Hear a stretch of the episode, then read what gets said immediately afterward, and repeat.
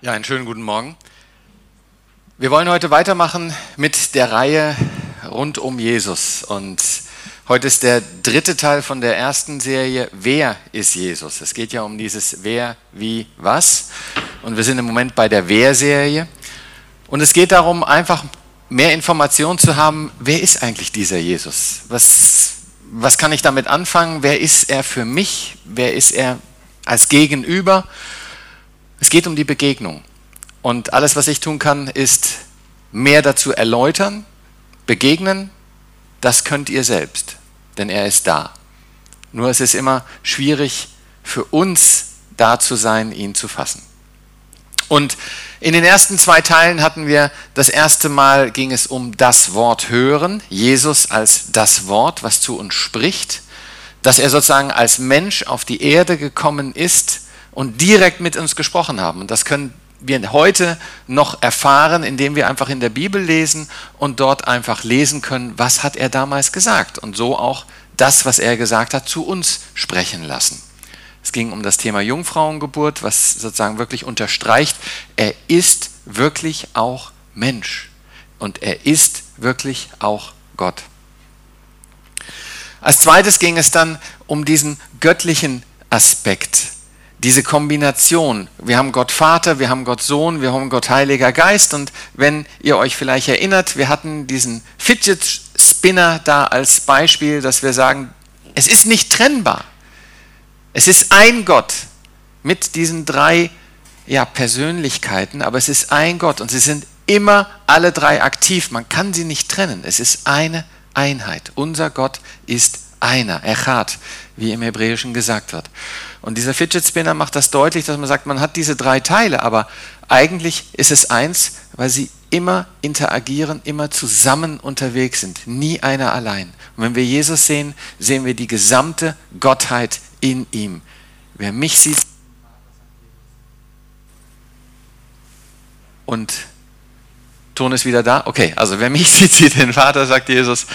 Und deswegen sieht man eins, man sieht den einen Gott, Jesus, Vater, Sohn, Heiliger Geist. Und das Besondere ist, wir dürfen daran Anteil haben, dass wir den Geist bekommen im Glauben, dass wir in Jesus leben, Jesus in uns. Ein wirklich sehr nahes Bündnis, den ich begegnen darf. Heute kommt nun der dritte Teil, der stärker auch die Menschlichkeit von Jesus unterstreicht, nämlich das Thema Versuchung und die Frage damit, warum muss das so schwer sein? Warum kommen wir in Probleme? Warum werden wir herausgefordert? Warum trifft uns eine Krankheit? Warum trifft uns etwas, wo ich etwas mache, was vielleicht gar nicht so toll ist?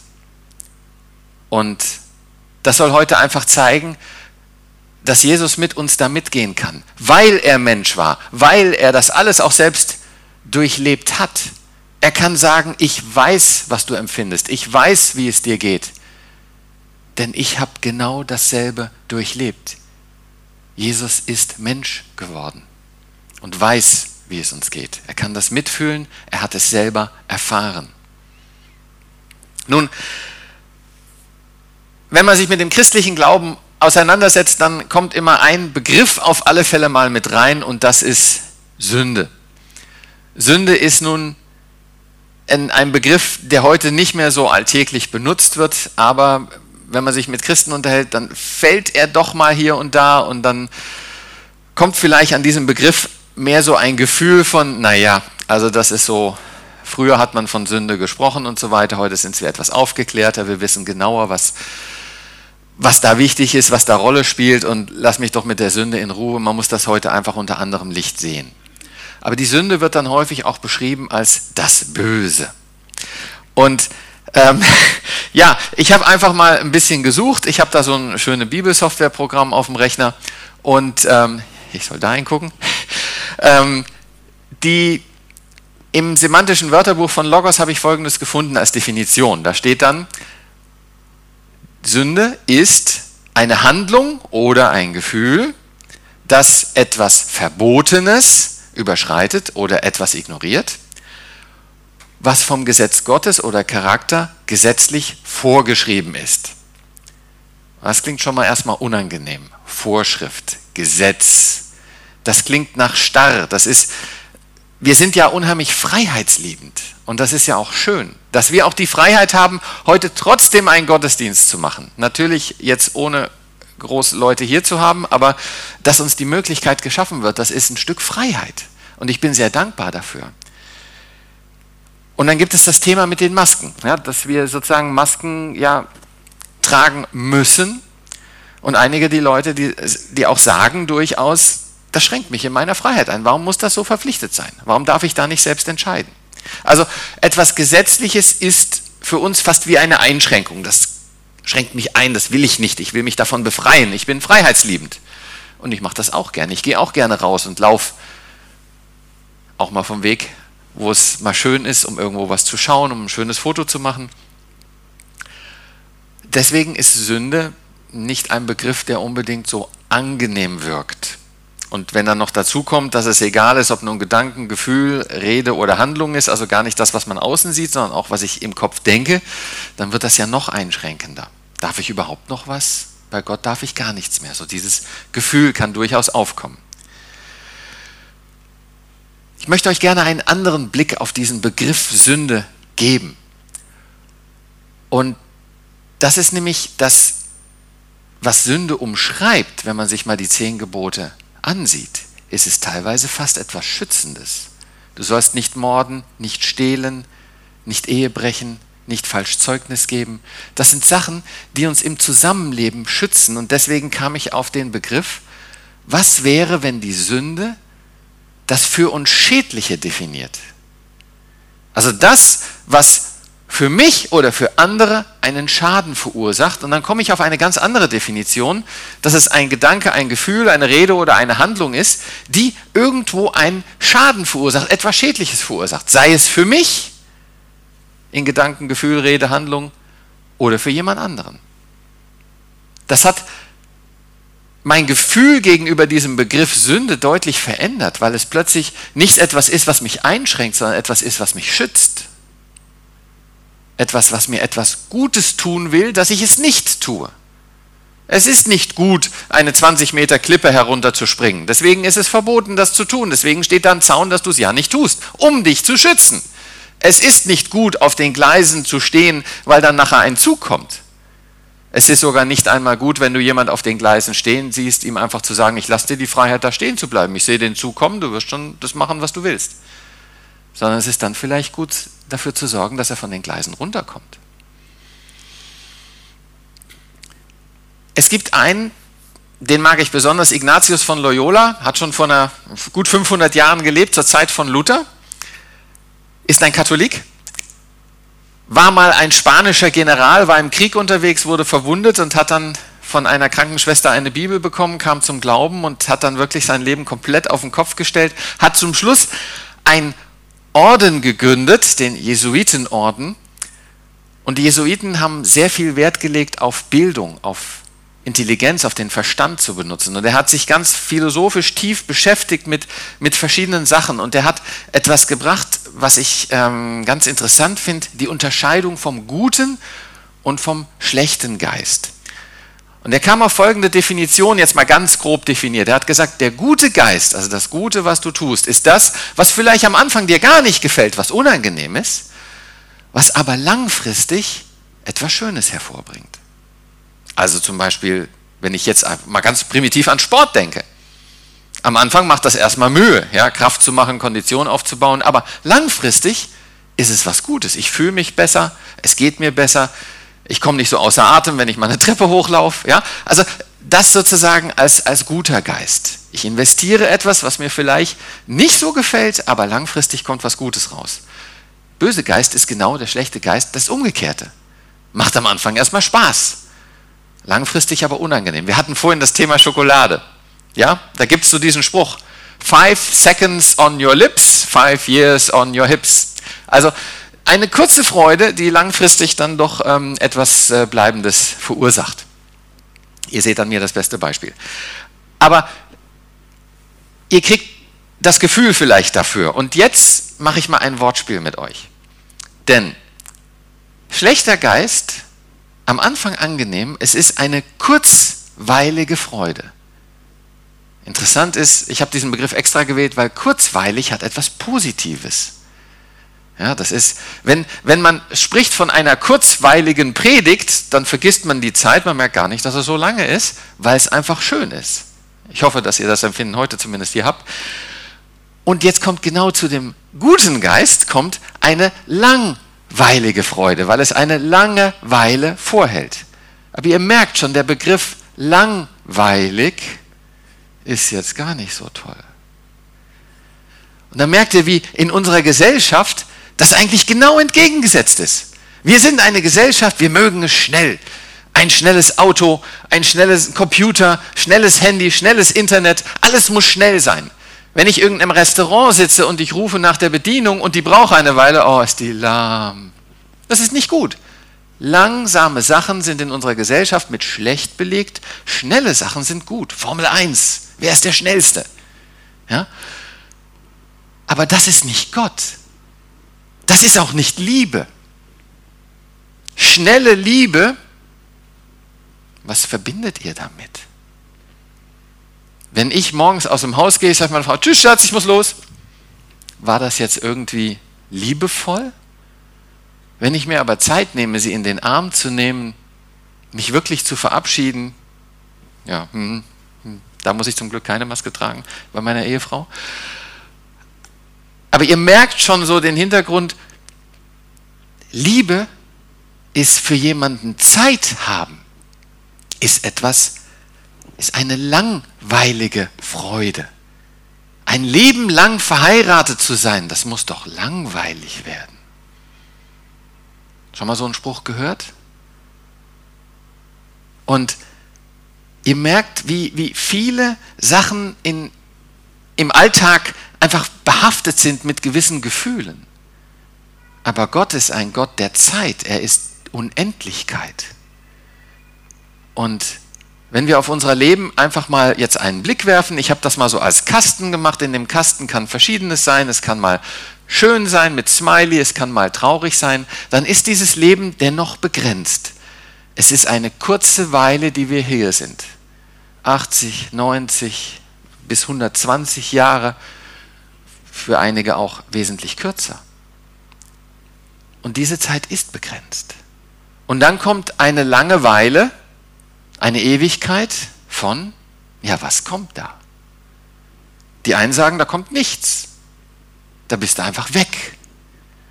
Die anderen sagen, hm, da gibt es eine Möglichkeit, da entsteht so was ganz langes Unangenehmes. Da bin ich getrennt von Gott.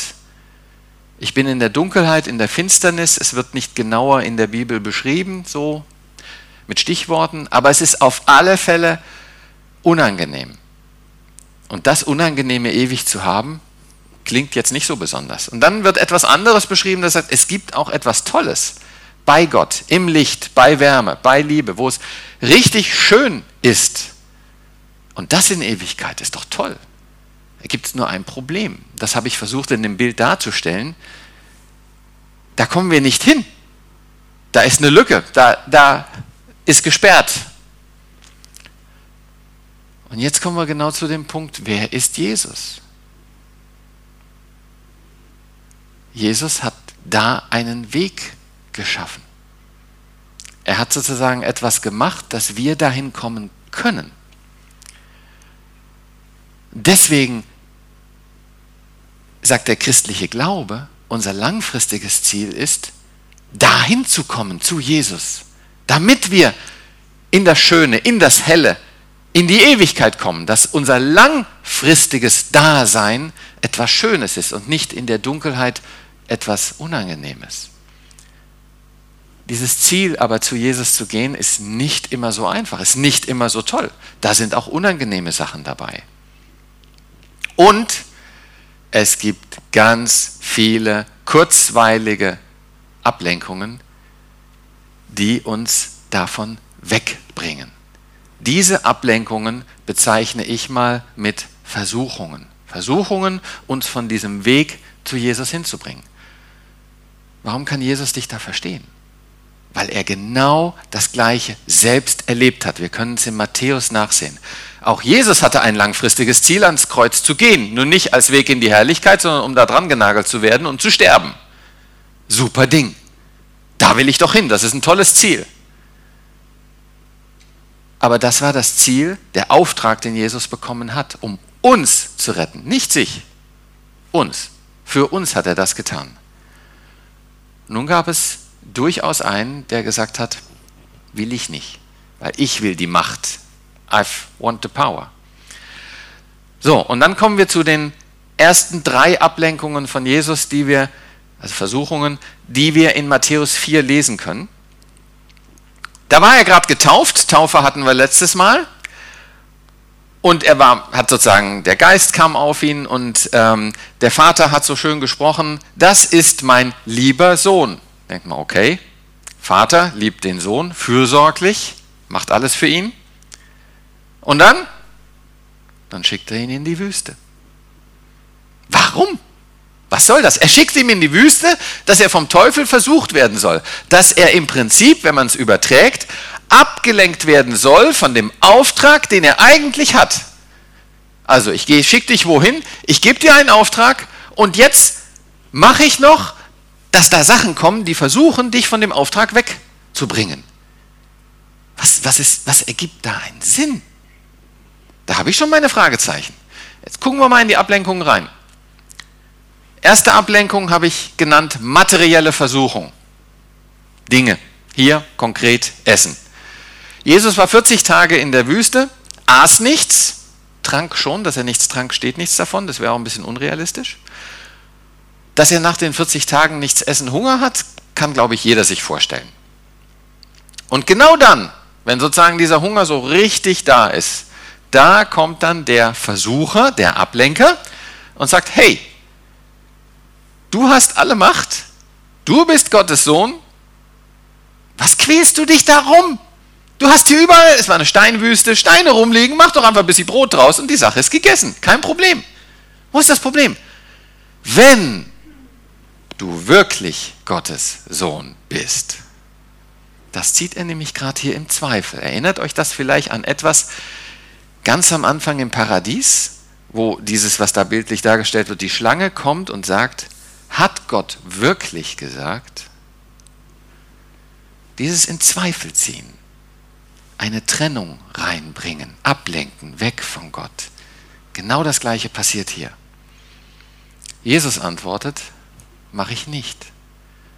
Denn in der Schrift, in Gott, in Gottes Wort, was Jesus ist, steht, der Mensch lebt nicht nur vom Brot allein. Ja, er braucht auch Brot, sagt er ganz klar damit aus aber er lebt auch von dem Wort, was aus Gottes Munde kommt. Was ein interessantes Bild.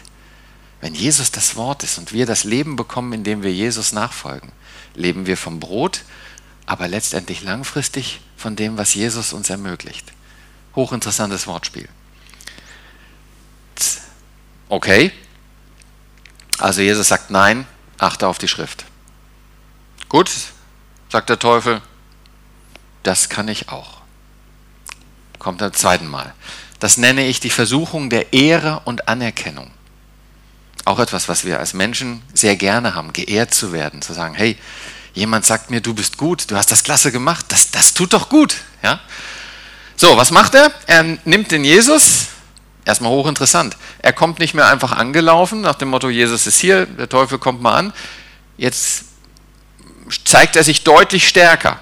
Er nimmt ihn erstmal, schwupps, stellt ihn da auf dem Tempel, Tempel war hohes Gebäude, ziemlich hoch, so, was war es, 10, 20 Meter hoch. Ähm, stellte ihn dahin, mitten in Jerusalem, ins Zentrum, ganz viele Leute da, weil Tempel war immer gut besucht, und sagt, du hast gerade die Schrift zitiert, ich sag dir mal was über die Schrift. Wenn du wirklich Gottes Sohn bringst und hier runterspringst, dann wird Gott dafür sorgen, dass dir nichts passiert. Und nebenbei, das sagt er dann nicht dazu, alle werden das sehen. Da bist du echt der King. Da zweifelt keiner daran, wer du bist, dass du Gottes Sohn bist. Jeder sagt sofort, hey, das muss jemand Besonderes sein.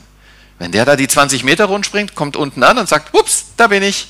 Ja, Superman. Fehlt nur noch das Cape. Ja, Und es steht in der Bibel. Die Schrift, die ist dir doch so wichtig. Er begegnet Jesus jetzt auf Augenhöhe. Er schlägt sozusagen Jesus mit den eigenen Waffen. Und wieder hat Gott wirklich gesagt, in der Schrift steht doch, Jesus sagt nicht nein. Jesus sagt, das stimmt ja schon. Aber du betrachtest nicht das Ganze, da stehen noch ein paar andere Sachen in der Schrift drin. Und da steht, du sollst deinen Herrn, deinen Gott nicht herausfordern. Er hilft dir durchaus, aber nicht, er lässt sich nicht testen.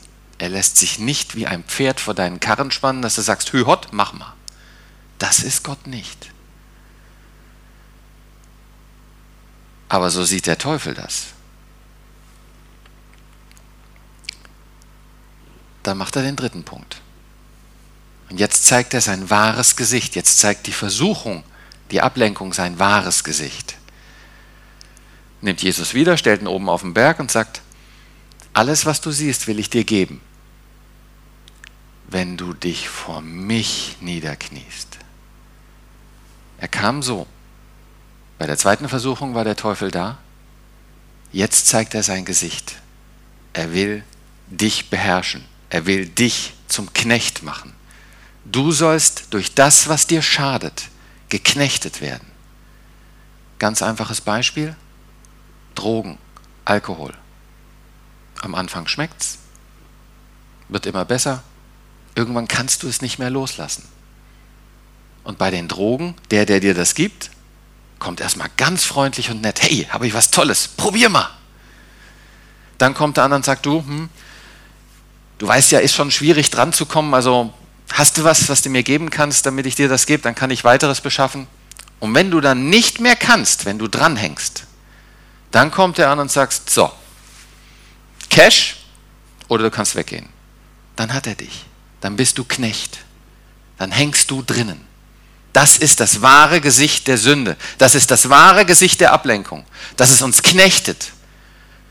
Und was Jesus macht, was er dort tut, ist, dass er sagt, ich breche das für dich auf, ich ziehe dich da raus, dass du frei wirst.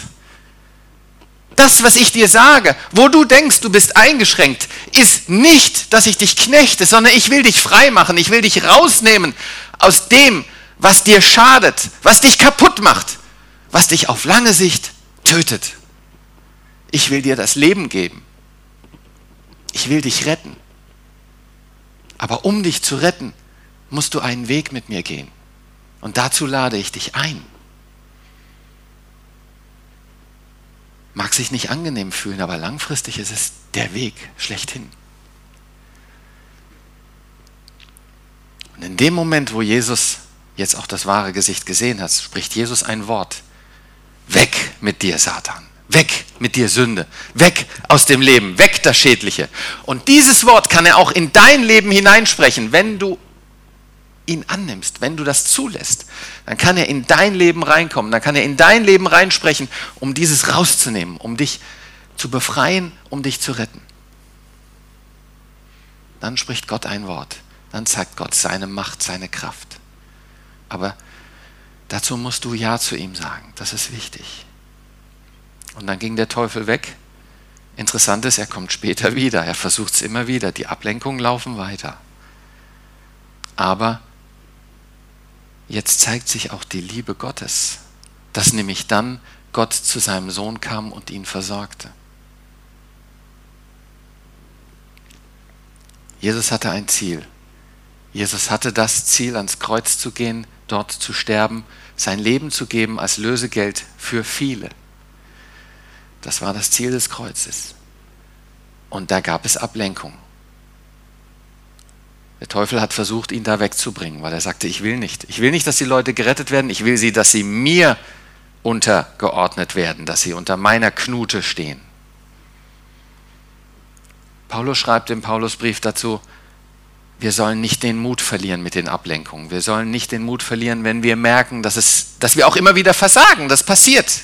Dass wir immer wieder irgendwo etwas machen und sagen, oh, das war jetzt wieder völlig daneben. Wir werden aufgerieben in dem Ganzen. Aber das ist diese kurz kurzweilige Aufreibezeit, in der wir leben. Und wenn wir da uns dagegen stellen, weiter versuchen, Richtung Jesus zu gehen, dann kriegen wir eine ewig währende Herrlichkeit. Da steht ihm gar kein Verhältnis, was auf uns zukommt an Schönheit, an Dauer, an Länge gegenüber dem, wo wir jetzt hier mit Last zu kämpfen haben, durchaus mit sehr intensiver Last. Aber wir haben eine Hoffnung. Das Ende hier ist nicht das Ende. Steht uns etwas ganz Tolles bevor mit Jesus zusammen. Diese kurze und lange Weile. Deswegen ist es wichtig, dass wir nicht nur auf das sehen, was sichtbar und was greifbar ist, vielleicht eine Einschränkung, wo wir sagen, das will ich aber nicht, sondern ganz interessant, dass wir auf das schauen, was wir nicht sehen, das Coronavirus, wo uns diese Maske vorschützt, so wie Jesus uns davor schützt, uns zu infizieren und zu erkranken an etwas, was uns kaputt macht. Interessantes Bild. Sondern er will uns auf dem Pfad der Ewigkeit, der ewigen Herrlichkeit bringen. Das ist das Ziel von Jesus. Das ist das Ziel des Glaubens. Was ich euch mitgeben möchte, ist daran, wenn ihr Jesus guckt, Jesus hatte ein Ziel, ein nicht schönes Ziel. Für ihn, für uns ein herrliches Ziel weil er den Weg damit frei gemacht hat. Jesus musste an diesem Weg festhalten und er hat viele Ablenkungen bekommen, die auch durchaus attraktiv waren. Ich gebe dir alles und du musst nichts ans Kreuz, war die dritte Versuchung vom Teufel. Jesus hat gesagt, das ist mein Weg, geh weg. Wir haben ein Ziel bekommen. Wir haben das Ziel, Jesus Christus nachzufolgen, um uns diesen Weg schenken zu lassen. Ein Geschenk, das ist unser Ziel. Das, unser Ziel ist, ein Geschenk anzunehmen. Aber auch da werden wir von abgelenkt mit anderen attraktiven oder auch wirklich heftigen und schlimmen Ablenkungen, die uns wegbringen mit dem Gedanken, wie kann Gott sowas zulassen? Ist auch eine Ablenkung. Aber wir bekommen im Glauben einen Beistand, den Heiligen Geist. Wir sind nicht allein. Und nun möchte ich dir zum Abschluss diese Frage stellen, wo bist du gerade unterwegs? Was ist dein Ziel? Lenkt dich gerade etwas ab, einen Weg zu gehen, der so schön breit aussieht? Oder kannst du erkennen, dass du sagst, ich muss etwas verändern? Umkehren nennt man das, einen anderen Weg einschlagen. Einen Weg, der vielleicht nicht so angenehm ist. Er ist steil, er ist nicht so schön breit, ich kann vielleicht hinfallen oder sonstiges. Aber das Ziel dieses Weges ist eine unendliche Herrlichkeit. Ich wünsche dir, dass du das erkennen kannst, wo du schädlich für dich unterwegs bist, dass Gott dir das in dein Herz reinspricht und dass du erkennst, dass vielleicht für dich Unsichtbare, was da für dich bereit liegt.